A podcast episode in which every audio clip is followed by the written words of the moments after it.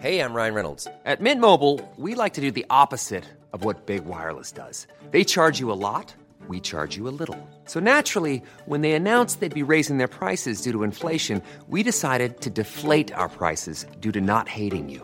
That's right. We're cutting the price of Mint Unlimited from $30 a month to just $15 a month. Give it a try at mintmobile.com slash switch. $45 upfront for three months plus taxes and fees. Promo rate for new customers for limited time. Unlimited more than 40 gigabytes per month. Slows. Full terms at mintmobile.com. Il est midi, soyez bienvenus. C'est Midi News Weekend. Nous sommes ensemble jusqu'à 13h. Je suis très heureux de vous retrouver. 12h, 13h, c'est le grand journal de la mi-journée de CNews. Tout de suite, voici les titres. On débutera ce journal en prenant la direction de Rome. Le pape François célèbre la messe de dimanche des Rameaux, place Saint-Pierre. Il est sorti de l'hôpital hier, vous l'avez vécu sur cette antenne. Nous serons sur place avec notre correspondante Natalia Mendoza. Gérald Darmanin sur tous les fronts, invité ce matin du grand rendez-vous politique CNews, Europe 1, Les Échos, à la une également du journal du dimanche. Il est cash, ne bâche pas ses mots, comme d'habitude.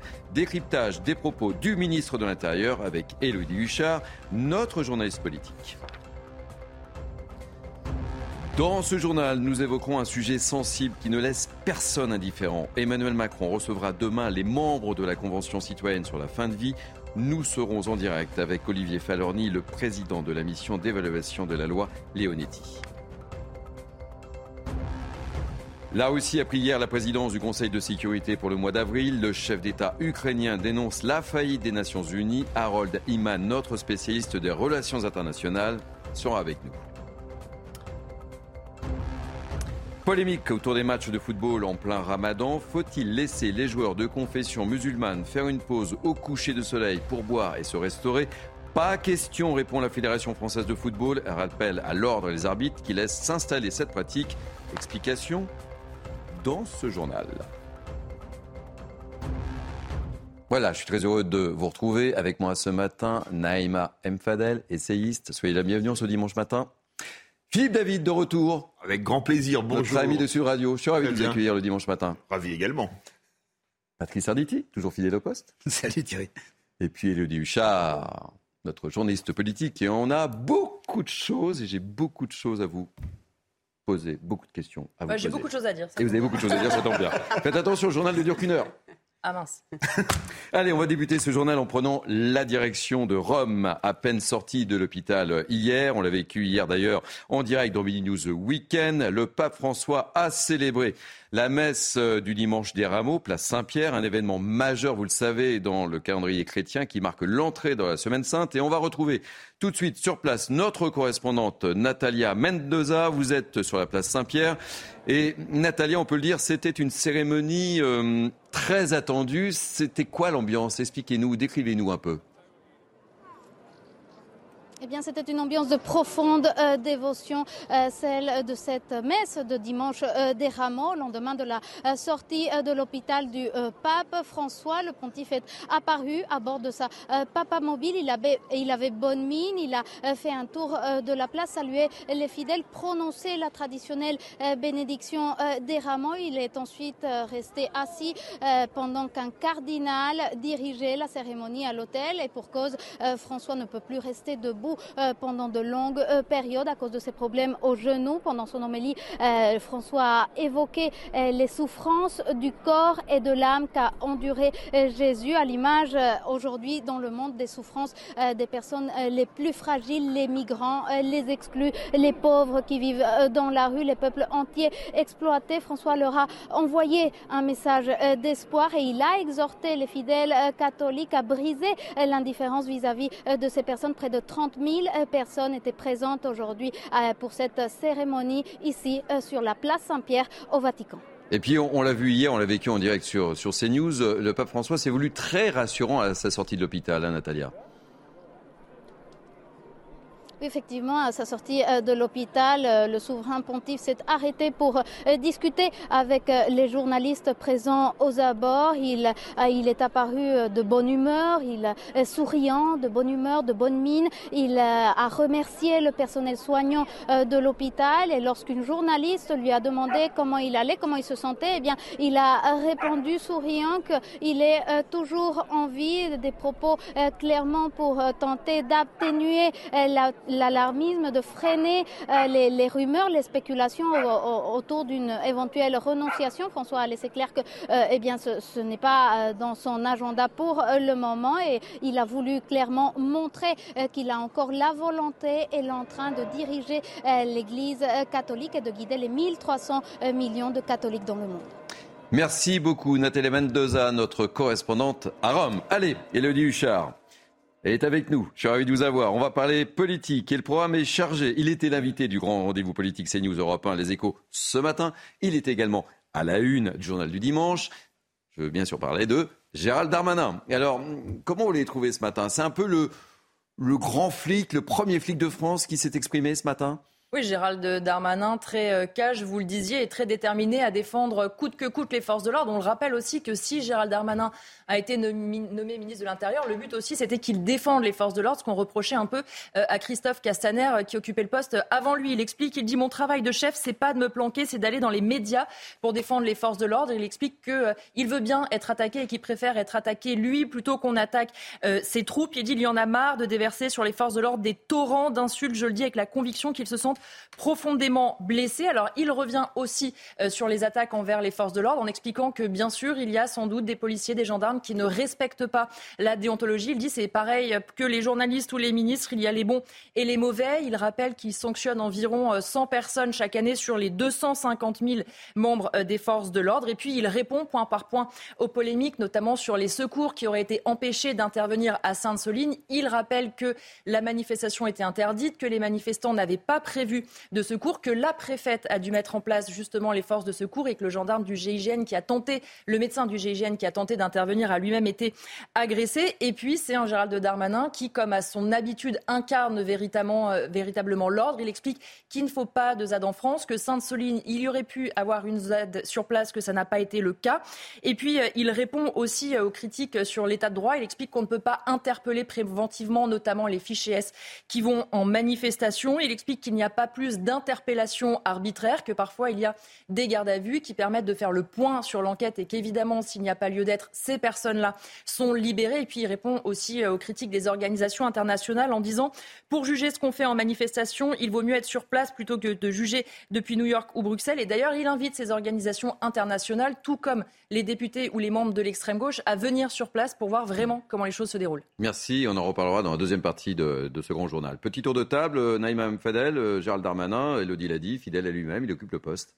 Peut-être plus. Euh, non, mais moi j'ai beaucoup euh, apprécié son intervention ce matin. On voit qu'il est ferme sur le régalien, sur la loi, euh, qu'il nomme les choses, qu'il effectivement dénonce l'inversion en termes de valeurs et qu'il soutient eh bien, les, les, forces de l'ordre, ce qui est important. Et je crois que la majorité des Français vont dans ce sens-là. Force à la loi. Philippe David Alors, moi, je vais avoir deux approches. Euh, sur la forme, j'ai envie de dire Sarkozy sort de ce corps. parce que j'ai l'impression de. sûr que vous aimez sortir celle-là. Je ne ah sais pas pourquoi.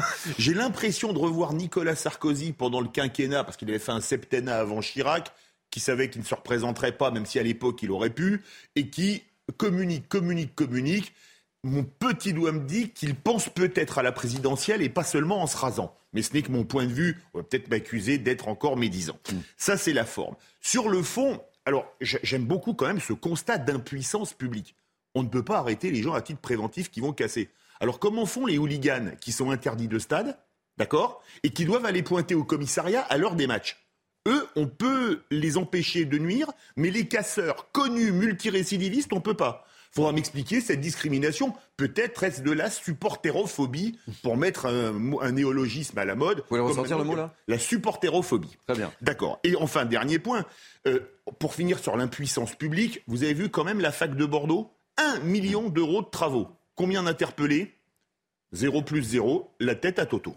Patrice. Bon, effectivement, il y a un vide juridique, c'est certain pour ce qui concerne euh, les les personnes qu'on pourrait appréhender avant qu'ils commettent un, certain nombre de méfaits. Bon, eh ben on va attendre, on va attendre la loi. Maintenant, euh, on attendait le, ministre pour savoir s'il allait être encore plus ferme que d'habitude. Il est encore plus ferme que d'habitude. Il soutient les forces de l'ordre, qui il a toujours soutenu les, forces de l'ordre. Moi, euh, euh, j'ai quand même une vision qui va rejoindre euh, celle, celle, de Philippe, dans la mesure où je ne vais pas parler de présidentielle, mais on le voit beaucoup, beaucoup, beaucoup, beaucoup. Ça doit gêner quand même le président aux entournures. Et au moment où on parle de Elisabeth Borne qui pourrait prendre quelques vacances, entre guillemets, on sait très bien qu'il y a un trio de tête, Sébastien Lecornu, euh, Monsieur le maire et Gérard Darmanin qui pourrait devenir chef du gouvernement. Bon, bah, faut garder ça en tête. et le dit un petit mot, parce que... fait le job. Hein. Aujourd'hui, c'est l'un des ministres qui fait le job. Et une petite précision, puisqu'on reviendra sur l'intervention de Gérald Darmanin en deuxième partie. Oui, non, effectivement, pour réagir à sa surprésence médiatique, il a toujours été comme ça depuis mmh. qu'il est nommé euh, cet été notamment. Hein. Été, il avait fait un nombre de déplacements euh, incroyables. Il faut reconnaître qu'il y a beaucoup de ministres qui ne passent pas le mur du, le mur du son, comme on dit, parce qu'ils n'arrivent pas à être audibles. Et je ne suis pas la seule à le dire, on le dit aussi au sein du gouvernement. Mmh. Honnêtement, Gérald Darmanin fait partie euh, des têtes connues et fait partie effectivement des ministres qui arrivent à être identifiés et qui arrivent au moins à faire passer des messages. Alors oui, au prix d'une communication, effectivement. Euh, qui est euh, extrêmement calculée et précise. Disons, disons, pour employer une formule que tout le monde connaît, c'est un ministre qui mouille sa chemise. Allez, on en, reparlera tout à l'heure. On, va aborder un, sujet ultra sensible, je le disais dans, les titres. Emmanuel Macron reçoit demain lundi les membres de la Convention citoyenne sur la fin de vie. 184 Français tirés au sort ont réfléchi à la question durant trois mois. Ils vont arriver demain à l'Elysée avec leurs préconisations sur euh, les trois quarts d'entre eux qui se disent favorables à l'aide active à mourir. C'est loin d'être le seul sujet abordé. Explication de Clémence Barbier. Et juste après, on sera avec Olivier Falorni, député modem de Charente-Maritime et président de la mission d'évaluation de la loi Quelle que soit leur opinion sur l'aide active à mourir, 97% des votants de la Convention citoyenne estiment que le cadre actuel d'accompagnement de la fin de vie doit être amélioré, notamment en développant les soins palliatifs. Objectif, parvenir à une égalité d'accès à ces soins pour tous et dans tous les établissements hospitaliers, car cela n'est pas encore le cas aujourd'hui. La Convention veut également la création d'un fichier national des soins palliatifs et d'un numéro d'appel national gratuit afin de faciliter l'orientation des patients. Dans ce sens, les membres préconisent de débloquer des budgets nécessaires sur le principe du quoi qu'il en coûte pour financer des recherches pour mieux soulager la douleur et développer l'accompagnant des mourants par des psychologues. Pour cela, les professionnels de santé doivent être mieux formés. La Convention souhaite développer leur formation initiale sur les soins palliatifs, la prise en charge des douleurs et de la fin de vie, mais aussi créer un tronc commun universitaire et rendre obligatoire un stage en soins palliatifs. Parmi les autres propositions des 184 participants, un meilleur accompagnement à domicile, comme la construction en amont d'un projet thérapeutique intégrant le patient, les proches et l'équipe soignante. Et je dois préciser, l'information est tombée ce matin. La Convention citoyenne s'est déclarée majoritaire pour euh, l'euthanasie. Euh, avec nous, donc je le disais, Olivier Falorni, député euh, modem de Charente-Maritime et président de la fameuse mission d'évaluation de la loi et Leonetti. D'ailleurs, soyez le bienvenu. Tout d'abord, Olivier Falorni, comment vous réagissez à, cette information que je viens de donner sur la Convention citoyenne majoritairement pour l'euthanasie? Bien, je crois que hum, cette convention citoyenne hum, marquera l'histoire de, ce qu'on peut euh, considérer comme une participation euh, démocratique des citoyens de façon importante. Je crois que finalement, cette convention citoyenne sur la fin de vie, c'est la fin de l'infantilisation euh, des Français sur ce sujet. pendant des années, on les a consultés par enquête d'opinion. à chaque fois, les, les chiffres étaient les mêmes que ceux d'ailleurs aujourd'hui exprimé par cette convention citoyenne. En gros, entre 7 et, et, 8 Français sur 10 étaient favorables à l'ouverture d'une aide active à Montréal. Cette fois-ci, et on, disait à chaque fois, enfin, les opposants à cette ouverture disaient euh, oui, mais euh, ça ne peut pas se réduire à une question pour ou contre parce que les Français ne, ne, maîtrisent pas tous les paramètres finalement du sujet. Euh, là, nous avons des Français qui ont été euh, réunis pendant 27 jours, pendant 9 sessions, ont rencontré tous les acteurs de, la fin de vie et ont pu se prononcer en connaissance de cause. Et on s'aperçoit que 75% de ces, citoyens euh, ont dit non pas euh, qu'ils souhaitaient bénéficier d'actifs à mourir si euh, eh s'ils étaient confrontés à une fin de vie douloureuse, à une maladie grave et incurable, parce que je rappelle que là, on parle de la fin de vie, on parle de, la maladie, on parle de la maladie incurable, on ne parle pas de la vieillesse, on ne parle pas du grand âge, on parle de gens qui sont condamnés à court ou moyen terme. Et, et le sondage du JDD ce matin est parlant, et je trouve que les Français sont d'une intelligence rare sur ce sujet. C'est-à-dire que 70%, le sondage est, le même que, la Convention citoyenne. 7 Français sur 10 disent mais on doit pouvoir avoir le choix. Ce droit qui n'empêche euh, aucun autre droit doit pouvoir être ouvert. Mais euh, beaucoup d'entre nous n'auront euh, probablement pas recours à ce droit. Moi-même, qui suis favorable à l'aide active à mourir, je ne sais pas si dans mes derniers jours je voudrais y recourir. Et ceux qui sont hostiles, peut-être, eux, voudront y recourir. Vous voyez, donc c'est un débat qui est certes complexe, mais je crois que la Convention citoyenne a réussi à émettre un avis à partir d'un sujet complexe en prenant le temps de la réflexion. Merci beaucoup pour votre témoignage, Olivier Falorni. Je rappelle que vous êtes le président de la mission d'évaluation de la classe Léonetti. Merci en tous les cas pour votre témoignage. Petit tour de table rapide sur cette, ce positionnement, je dirais, Naïma Fadel, de la Convention citoyenne. Bah, écoutez, euh, plusieurs choses. Euh, d'abord, concernant les membres de cette Convention citoyenne, 194 personnes, c'est ça? Mm. Moi, j'aurais euh, aimé que ce sujet-là soit euh, fasse l'objet d'un référendum, parce que c'est un sujet extrêmement euh, important. C'est un sujet extrêmement sensible. C'est un sujet qui est aussi une question du rapport à la mort. Moi, ce qui m'inquiète, en fait, c'est qu'on risque d'ouvrir la boîte de Pandore. Que ce soit effectivement d'aider les gens à partir quand ils sont euh, quand ils, ont, ils sont en souffrance, quand ils ont une maladie incurable, etc. Déjà, c'est fait dans le cadre de la médecine palliative.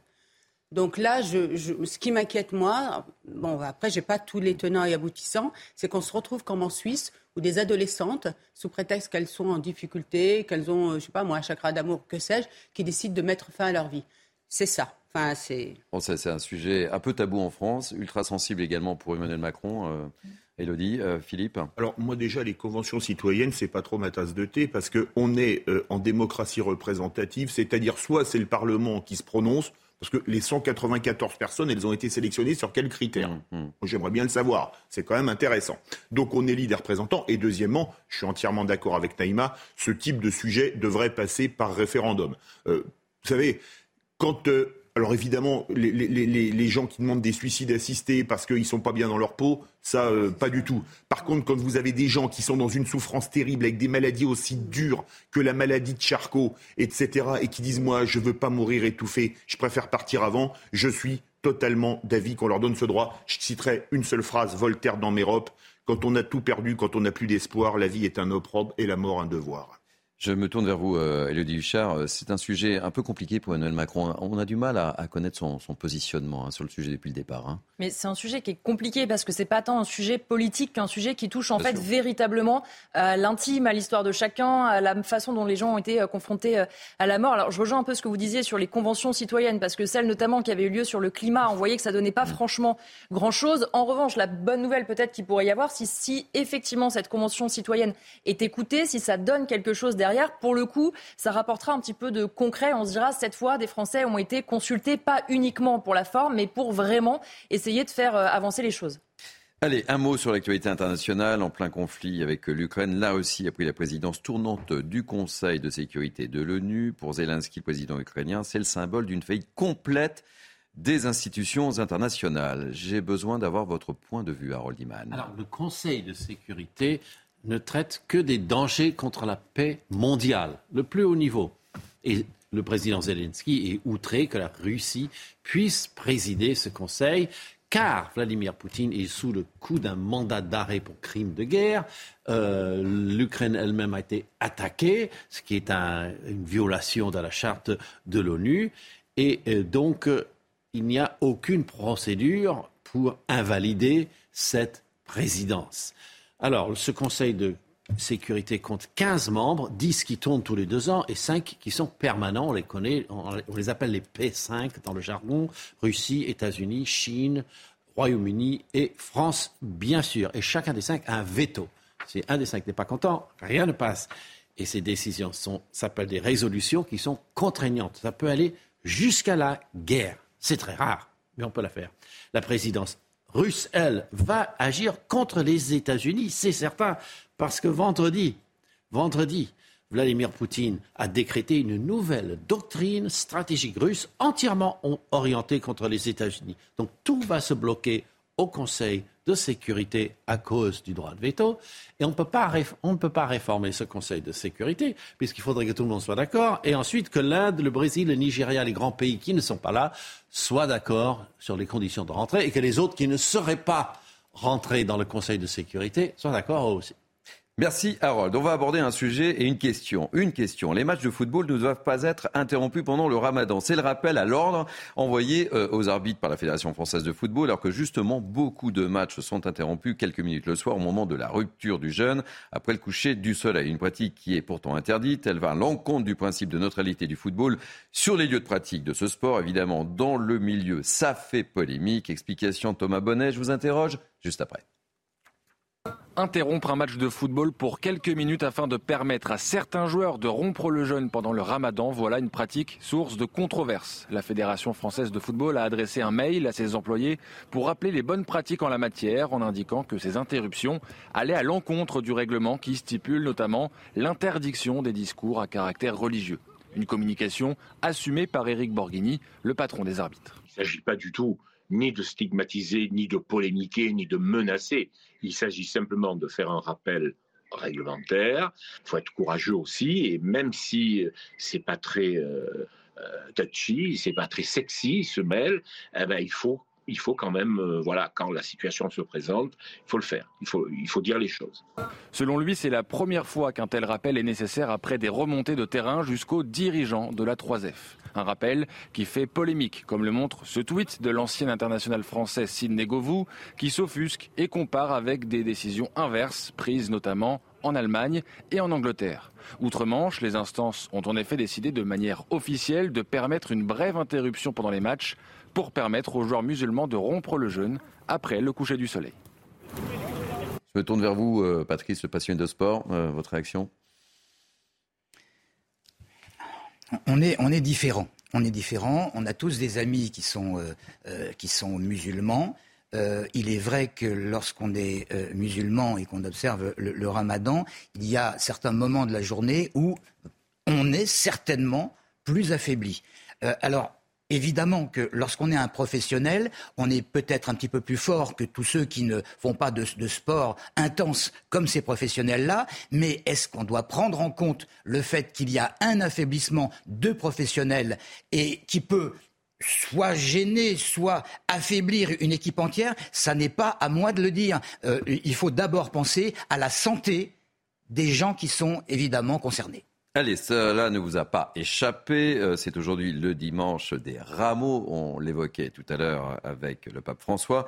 Et selon de nombreux dictons populaires, la météo du jour des rameaux donnerait la tendance météo de l'été qui suit. Certains y croient fermement, moins que certains euh, spécialistes météo. Mais qu'est-ce qu'en pense notre spécialiste météo? Karine Durand. Et, et bah, écoutez, ça ne marche pas. Eh bien, on va retrouver Barbara. On va retrouver Barbara. Est-ce que Barbara est là?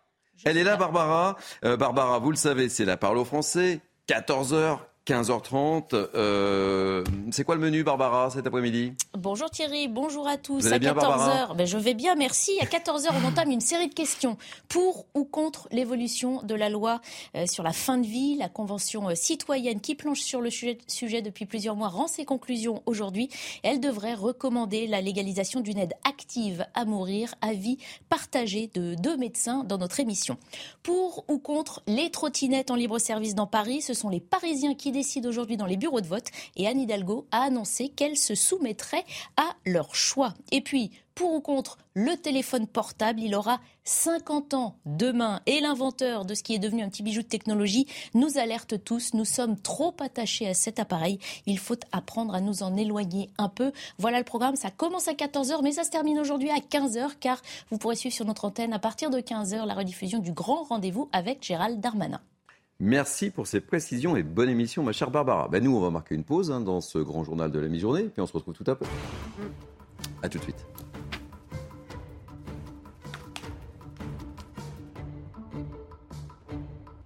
Il est 12h30, vous êtes bien sur CNews, c'est Midi News Weekend, le grand journal partie 2. Tout de suite, les titres de cette partie 2. À la une, on continuera de décrypter avec Élodie Huchard et nos grands témoins les propos de Gérald Darmanin, omniprésent, invité du grand rendez-vous politique CNews Europe 1 Les Échos. Il est également à la une du journal du dimanche. Dans ce journal, on évoquera aussi le calendrier social ultra chargé pour l'exécutif cette semaine, avec un grand rendez-vous, un grand nombre de rendez-vous juste avant la nouvelle manifestation de jeudi contre le 49-3. C'était en octobre 1980, l'attentat de la rue Copernic à Paris, un attentat à la bombe contre une synagogue. Demain, 43 ans après les faits, le procès s'ouvre enfin. L'attaque a fait 4 morts et une dizaine de blessés. Vous entendrez ce midi le témoignage d'une victime. Et puis c'est le jour J pour l'avenir des trottinettes dans la capitale. Anne Hidalgo organise une consultation citoyenne et promet de respecter le souhait des Parisiens. Encore faut-il qu'ils se rendent dans les quelques 200 bureaux de vote ouverts depuis 9h ce matin. Quel est l'état d'esprit des Parisiens? On les a interrogés. Et puis, à la fin de ce journal, on va se replonger dans les années 80 avec des tubes que personne n'a oubliés. Peut-être qu'on chantera autour de ce plateau, on se replongera dans l'univers de Flashdance qui revient en comédie musicale à Bobino. Philippe Hersan, le metteur en scène, sera notre invité. N'oubliez pas Flashdance à la fin de ce journal avec moi toujours. Pareil, hein, de toute façon. Ben oui. On arrêté de s'entraîner tout à l'heure avec. Ah oui, vous avez chanté. What a feeling.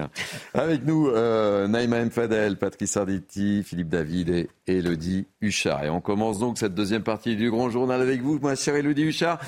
Gérald Darmanin, omniprésent. Donc on a vu dans la première partie Gérald Darmanin, premier flic de France.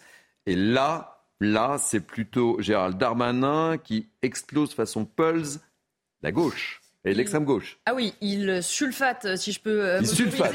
D'accord, moi j'ai dit euh, voilà. L'extrême gauche, de manière euh, assez, euh, assez euh, ordonnée. On va justement d'abord écouter un petit extrait du ministre de l'Intérieur et après euh, on, On en parle. la suite. Exactement.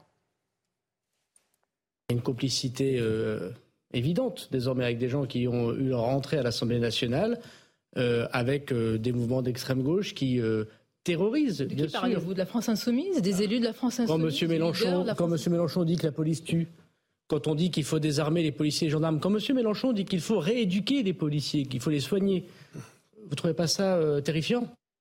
Et donc Gérald Darmanin, qui effectivement tout au long de l'interview fustige euh, l'extrême gauche, il dit qu'ils attaquent les forces de l'ordre en dessous de la ceinture, qu'ils leur tirent dans le dos. Il parle aussi de terreur intellectuelle quand on dit notamment que la police tue, et puis des attaques aussi beaucoup plus ciblées envers Jean-Luc Mélenchon. Il dit il dirige tout, mais il n'est plus élu. Ça pose quand même un problème démocratique. Il explique que c'est un cynique qui n'a pas pu être élu et qui donc finalement cherche maintenant ce qu'il n'a pas eu dans les urnes. Il parle aussi des références assez systématiques de Jean-Luc Mélenchon à Robespierre. C'est très étonnant, dit-il. Personne ne l'aurait accepté il y a quelques années. Alors en revanche, il fait quand même une différenciation. Il explique qu'il ne met pas toute la gauche dans le même panier. Il y a pour lui l'extrême gauche. Donc on peut comprendre finalement la France insoumise et certainement une partie des écologistes. De l'autre côté, le parti euh, socialiste. Et puis il dit il y a une gauche qui respecte la laïcité, l'autre qui joue avec l'islamisme. Il parle même d'une prise en otage du, Parti socialiste, de ceux qui seraient plus modérés vis-à-vis de Jean-Luc Mélenchon et de la LFI. Et puis il y a aussi une petite flèche dirigée euh, en direction de Marine Le Pen. Il dit je n'ai pas vu Marine Le Pen soutenir les policiers et les gendarmes. Elle ne sait pas dire un mot pour les soutenir. Ils se sentent bien seuls et c'est pour ça que je suis là pour prendre les coups à leur place. Commentaire, Philippe David? Alors, c'est assez amusant, mais il va y avoir il y a un événement très intéressant aujourd'hui. On aura le résultat vers 19h30, 20h. C'est une élection pour parler de l'atomisation ou de la carchérisation de la gauche, qui dit qu'il y a deux gauches, une gauche laïque et une gauche euh, qui fricote avec les islamistes. Je, je reprends un peu euh, euh, à la cantonade ce qu'Elodie vient de dire.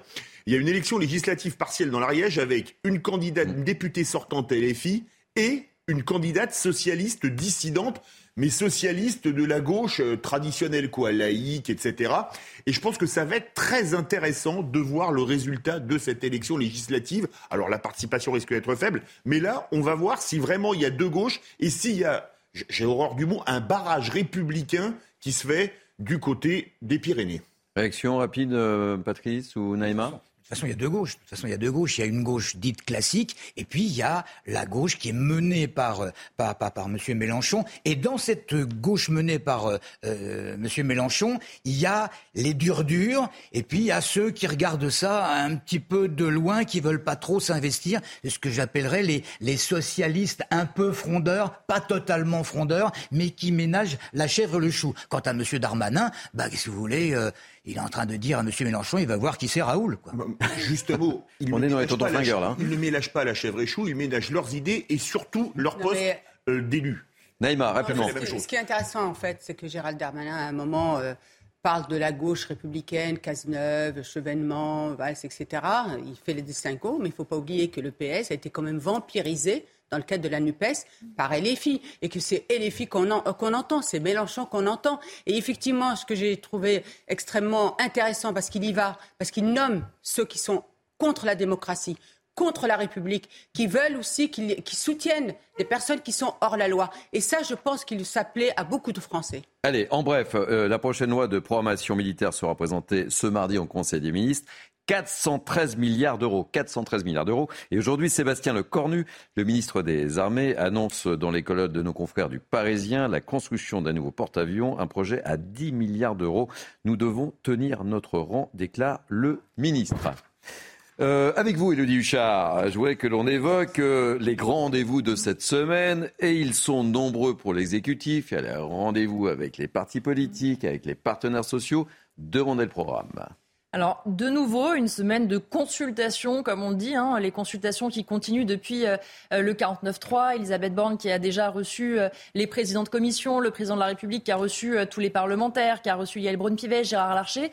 Donc, pour cette semaine, c'est Elisabeth Borne qui s'y colle. De lundi à mercredi, elle recevra les chefs de partis politiques. Alors, pas tous, parce que, par exemple, les écologistes ont déjà dit qu'ils ne voulaient pas aller discuter avec la Première ministre. Donc, c'est des rendez-vous qui vont s'étaler sur trois jours en fonction, évidemment, de l'agenda de chacun. Et puis mercredi, la journée euh, euh, compliquée pour Elisabeth Borne puisqu'elle va recevoir l'intersyndicale. Alors Olivier Véran, porte-parole du gouvernement, disait que la main avait été toujours tendue, qu'il pouvait discuter autour de la table. En revanche, pas question de mettre la réforme sur pause, pas question de revenir sur les 64 ans. Le but pour l'exécutif, c'est plutôt de parler de tout ce qui a été mis dans la loi, qui demande de nouvelles dispositions, de nouvelles lois. Donc finalement, on parle un peu de la réforme des retraites, mais pas de ce qui fâche. Et ça, à mon avis, avec les syndicats, ça va pas passer. Et, puis la, veille, euh, la veille de, la, manifestation. C'est important. Ça veut dire que en fonction, ils vont sortir et sur le PR, on verra. faire une déclaration. Ils vont sortir mécontents, ça je pense qu'on le sait déjà. On le sait, ça on peut, le ah, dire. Mais non, on ne sait jamais. Mais... Vous savez, moi je suis peut-être une naïve, mais peut-être que je me dis que peut-être que là il y a une prise de conscience et que justement, Mme Borne va annoncer que le président de la République a décidé de faire une pause sur la réforme des retraites. Allez, je ne voulais pas vous... On verra, on verra. Vous êtes très optimiste. Est-ce que ce serait normal qu'il y ait une pause mais oui, voilà. Enfin, le 49.3, il est passé, c'était légal. La motion de censure a été rejetée, c'est légal également. Là, Madame Borne, chef du gouvernement, appelle les partenaires sociaux de manière à ce qu'on puisse euh, améliorer les conditions de travail. Entre autres, c'est ce que demandent les Français. Bon, bah, ça sera déjà un plus. C'est pas un prix de consolation, mais ça fait avancer les choses quand même. Allez, je voulais pas casser l'ambiance, mais je voudrais quand même vous soumettre euh, euh, ce sondage et votre enthousiasme, évidemment, ma chère Naïma. Ce sondage IFOP que je voulais vous soumettre, on sent que le moral des Français n'est pas au top en ce moment, c'est le moins qu'on puisse dire, puisque on a quasiment trois quarts d'entre eux qui se disent pessimistes pour l'avenir de la France. 72% sont donc pessimistes et c'est un sondage paru dans les colonnes de nos confrères du journal du dimanche. Je le disais. Une déclaration serait la bienvenue pour mettre fin à ce marasme. Oui, mais là, c'est n'est pas le sens de l'histoire pour le moment. Euh, c'était en octobre 1980, je le disais dans les titres, l'attentat de la rue Copernic à Paris. Un attentat à la bombe contre une synagogue. Personne n'a oublié. Demain, lundi, 43 ans après les faits, je dis bien 43 ans après les faits, le procès s'ouvre enfin. L'attaque a fait 4 morts et une dizaine de blessés. On vous propose d'écouter ce midi le témoignage d'une victime qui était âgée de seulement 13 ans à l'époque et qui attend depuis effectivement que la justice se fasse. Le récit est signé Clémence Barbier. Ce vendredi 3 octobre 1980, jour de sa bar mitzvah, Corinne Adler s'en souviendra toute sa vie. Vers 18h35, en plein office, la verrière de la synagogue rue Copernic à Paris s'écroule au milieu de 320 fidèles. À l'extérieur du bâtiment, une bombe vient d'exploser. Donc on a décidé de, sortir de la synagogue et là, dans la rue, euh, C'était euh, vraiment une vision de guerre, d'apocalypse, de, carnage. Euh, voilà, des voitures en feu, des corps euh, par terre. L'attentat fait quatre morts. Corinne Adler, 13 ans à l'époque, n'a aucun suivi psychologique. Il y avait un attentat, on était sous le choc et on n'en parlait plus et la vie reprenait, même si on avait des séquelles. En 2018, faute de preuves suffisamment probantes, l'unique suspect d'origine libano-canadienne, Hassan Diab, est libéré après quatre ans de détention. C'est important que, le procès ait lieu.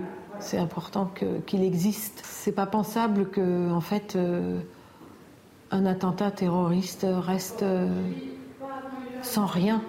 Le renvoi aux assises d'Hassan Diab a finalement été ordonné trois ans plus tard. Le procès s'ouvre demain, mais l'universitaire qui a toujours clamé son innocence ne sera pas présent. Allez, on va parler d'un sujet, j'en suis persuadé, ça va vous faire réagir. Avec cette question, les trottinettes en libre service vont-elles poursuivre leur course infernale dans les rues de Paris. Anne Hidalgo organise aujourd'hui, je le disais, euh, sa, votation citoyenne, euh, une première du genre. La, maire de Paris, qui est d'ailleurs ouvertement contre ces trottinettes, et, elle s'engage d'ailleurs à, suivre la, vie des, Parisiens. Alors, qu'en pensent les, Parisiens? On a attendu le micro. Euh, c'est un reportage de Jean-Laurent Constantini et Mathieu Devez. Et puis, on réagira autour de ce plateau, si vous êtes fan ou pas des trottinettes. Pour? Ou contre les trottinettes en libre service? C'est la question à laquelle répondent aujourd'hui les Parisiens lors d'un référendum organisé par la mairie. Et certains ont fait leur choix. Je voterai contre. Pourquoi? Pourquoi? Parce qu'il y a juste un irrespect des personnes. Euh, ils circulent sur les trottoirs, euh, ils circulent euh, dans tous les sens, ils circulent à deux sur les trottinettes, ils mettent pas de casque. je trouve que c'est très dangereux, c'est très difficile de traverser les routes avec les enfants. D'abord, ça donne une allure moche à Paris. Et puis surtout, je pense qu'ils n'y font pas attention du tout. Pour une régulation, mais pas pour une interdiction. Je suis contre la politique d'Hidalgo. Donc comme elle est, elle est pour les trottinettes, comme elle veut interdire les trottinettes, par esprit de contradiction, euh, moi je suis contre. Un vote suivi avec grand intérêt par les opérateurs et les fabricants. Selon eux, les trottinettes répondent à un véritable besoin des Français. Pour des trajets courts, pas chers.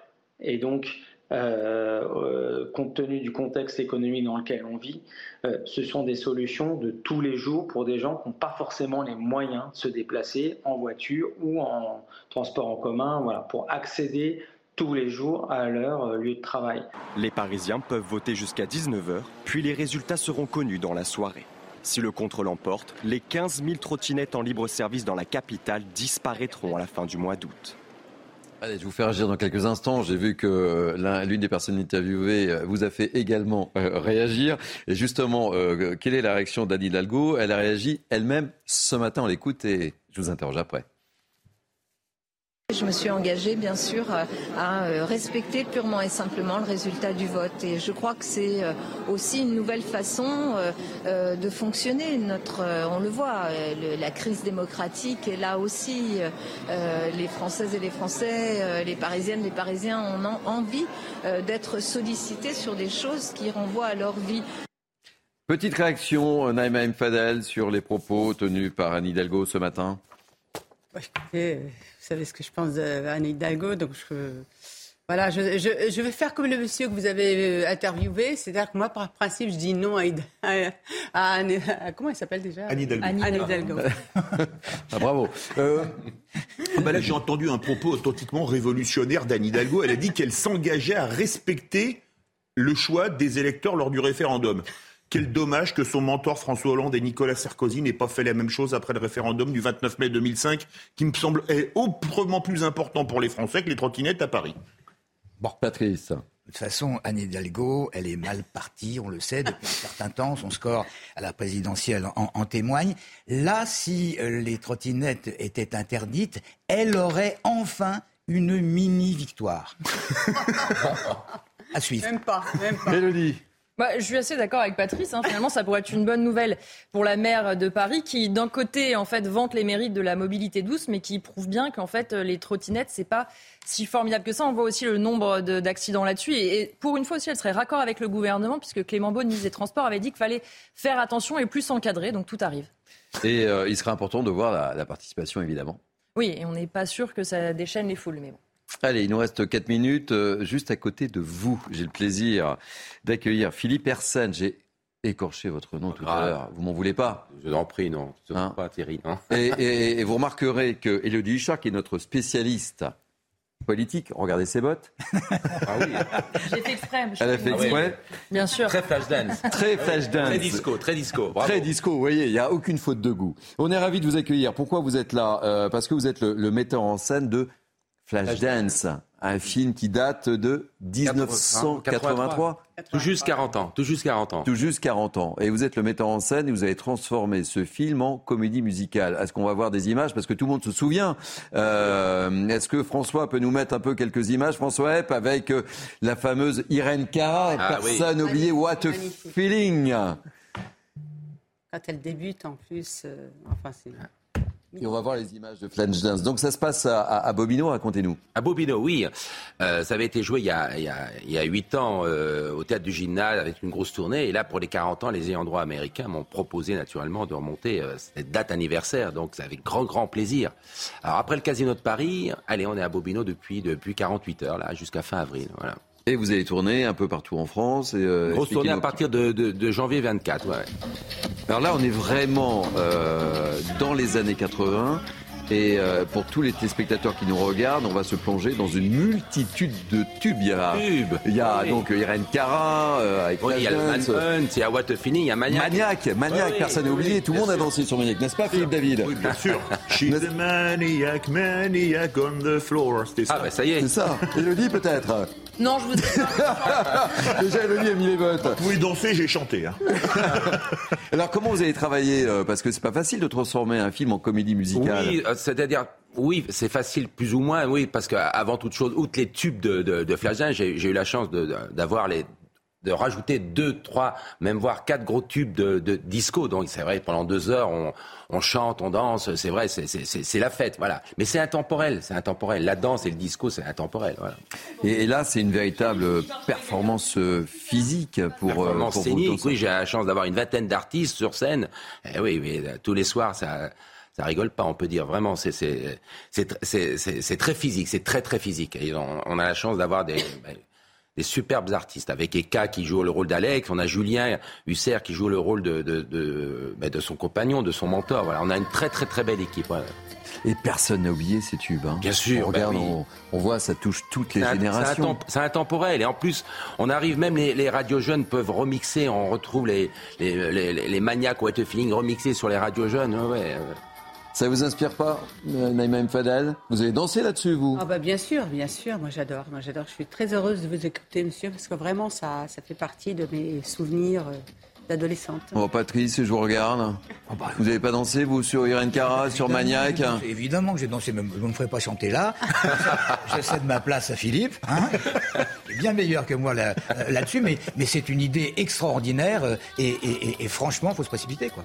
soyez les bienvenus en tout cas, vraiment, soyez bienvenus à Beau. Et, votre clientèle, Philippe, ça touche les, 4 à... Oui, 4, 7, alors oui, 7, 8 ans, jusqu'à 77 ans. Bon, c'est une formule un peu facile, mais c'est vrai, moi, hier soir, j'ai vu, on avait un public jeune, moyen, enfin, même d'un certain âge, ouais, ouais, toute génération confondue, ils viennent voir Flashdance, ouais.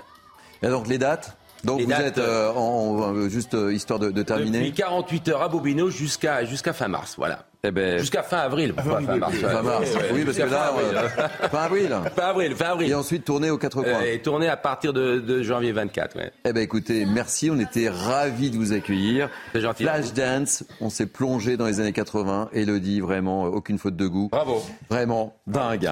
Bravo. Merci. C'est juste la... manqué les pas de danse. Hein. Il... Bah oui, ouais, on aurait pu potentiellement. Je vous ai sur un malentendu. Sur un malentendu, on ne sait jamais. Allez, fin de ce Midi News Weekend. Merci pour votre grande fidélité, ça nous fait très plaisir. Merci à, à, nos grands témoins, Naïm Fadel, Patrice Arditi, Philippe David qui a chanté, Elodie Huchard pour son analyse ô combien importante, Harold Dimad évidemment. Merci à François Webb qui m'a aidé à préparer euh, ce grand journal, Sébastien Vandotti, Coralie Deleplace, Anne-Isabelle Tollet. Merci aux équipes de la promotion, Magdalena Dervish, Lisa de Bernard, Jacques Sanchez. Merci aux équipes en régie. J'ai oublié personne, hein, je croire, j'ai dit tout le monde. Anne Hidalgo. Anne qui Vous pourrez revivre ce journal sur notre site cnews.fr. Et puis tout de suite, cette enquête d'esprit avec Émeric Pourbet. Passez un bon dimanche et dimanche des rameaux. Belle journée sur CNews. Et à la semaine prochaine.